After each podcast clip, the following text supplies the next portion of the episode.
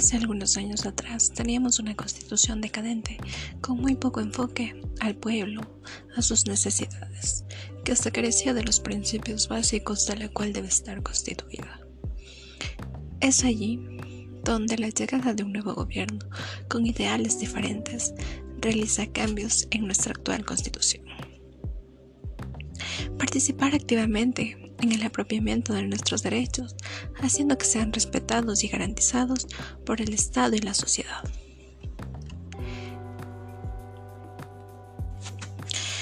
En 1998, siendo la decimonovena Carta Magna, después de un golpe de Estado, en ese entonces de Abdalá Bucaram, se realiza en el periodo interino de Fabián Alarcón la Asamblea Constitucional de 1998 iniciando sus actividades el 20 de diciembre de 1997.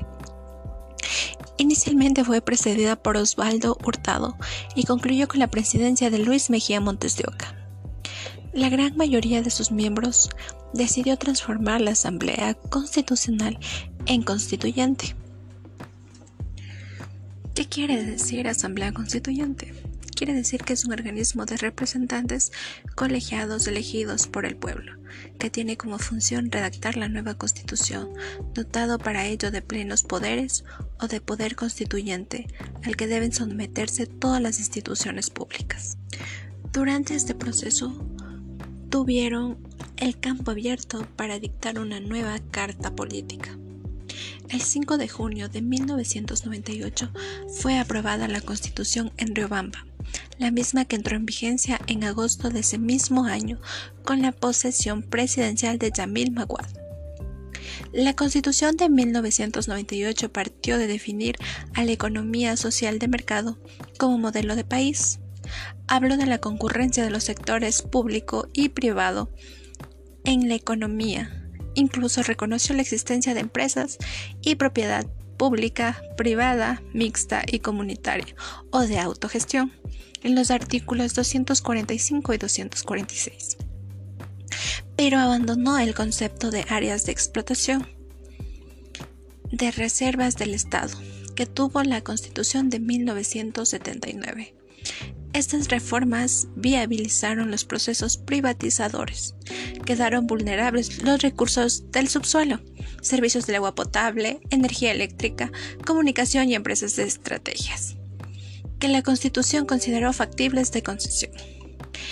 Es allí donde ven, después de tantos cambios en vano y poco coherentes, llega en el 2007 la presidencia del economista Rafael Correa Delgado, donde trae consigo ideales nuevos, donde el pueblo es parte. El 30 de noviembre del 2007 al 24 de julio del 2008 es la creación de esta nueva constitución, inspirado en la historia de sus pueblos milenarios, en la memoria de sus héroes y en el trabajo de hombres y mujeres que con gran sacrificio y entrega forjaron la patria. Fiel a los ideales de libertad, igualdad, justicia, progreso, solidaridad, equidad y paz que han sido puntos de partida para la elaboración de él mismo. En esta nueva constitución, el pueblo alza su voz siendo multicultural y plurinacional, defendiendo la naturaleza y un buen vivir, proclamando la diversidad de sus regiones, pueblos, etnias y culturas, invocando la protección de Dios y en un ejercicio de su soberanía establece que esta constitución las normas fundamentales que amparan los derechos y libertades, organizan el Estado y las instituciones democráticas e impulsan el desarrollo económico y social. Esta constitución es denominada como garantista dentro de la tendencia neoconstitucionalista y cambia el modelo estatal del Estado social a Estado constitucional de derechos y justicia. La Constitución ecuatoriana del 2008 está conformada por un preámbulo y nueve capítulos, en los cuales está comprendidos 444 artículos. Sin embargo, según su estudio, está dividido en la parte dogmática, en la cual se encuentran los catálogos de derechos fundamentales y las garantías jurisdiccionales y la parte orgánica en la cual se organiza la estructura del Estado.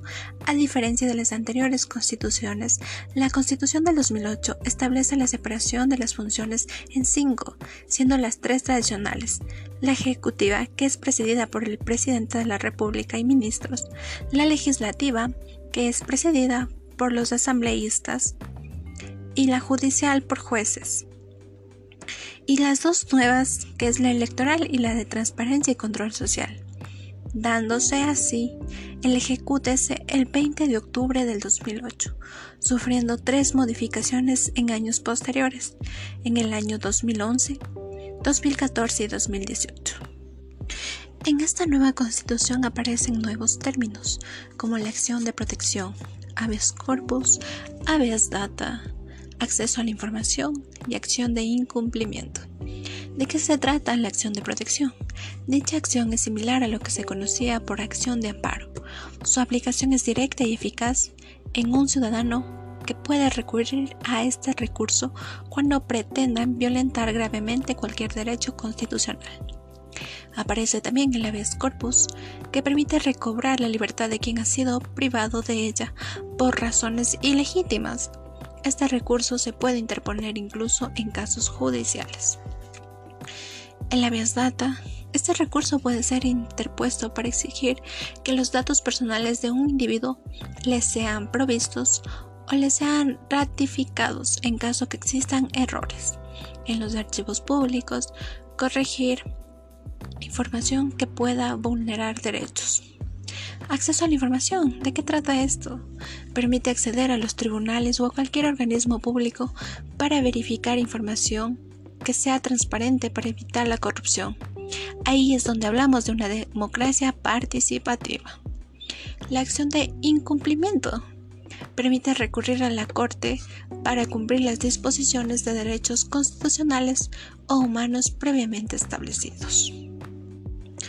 Para concluir quiero decir que somos la nueva generación de abogados, de padres y madres de la ley.